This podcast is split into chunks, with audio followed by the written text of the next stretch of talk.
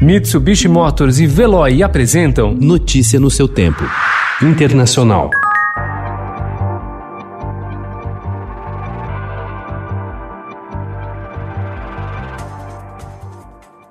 Um dia antes de uma visita de Donald Trump à Califórnia para avaliar os danos dos incêndios florestais, autoridades da costa oeste dos Estados Unidos associaram o avanço do fogo à resistência do presidente em reconhecer o aquecimento global. Oregon, Califórnia e Washington agora registram 33 mortes, nove a mais do que na última sexta-feira, e dezenas de desaparecidos. A tragédia colocou o tema na campanha eleitoral, com Trump e seu rival Joe Biden adotando discursos antagônicos.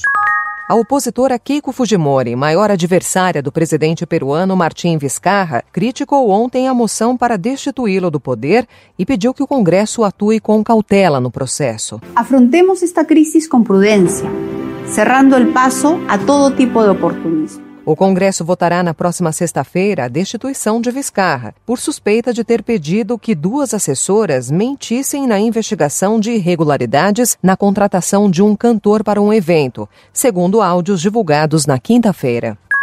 O país já estava no limite de uma crise quando a explosão ocorreu, e isso deixou tudo pior. Essa é a reação do escritor Pierre Jarawan às explosões que devastaram o porto de Beirute, no Líbano, em agosto. Filho de pai libanês e mãe alemã, o escritor conta que as pessoas mais jovens querem deixar o país por falta de perspectiva. O país escolheu um novo premier na tentativa de uma união nacional. As denúncias de corrupção assolam o governo. Na semana passada, outro incêndio no porto destruiu um estoque de ajuda humanitária enviado ao país. Autor de dois livros sobre a terra natal de seu pai, o primeiro deles, No Final Ficam os Cedros, lançado neste ano no Brasil, Geralwan diz que sua perspectiva do país das férias mudou muito com suas pesquisas.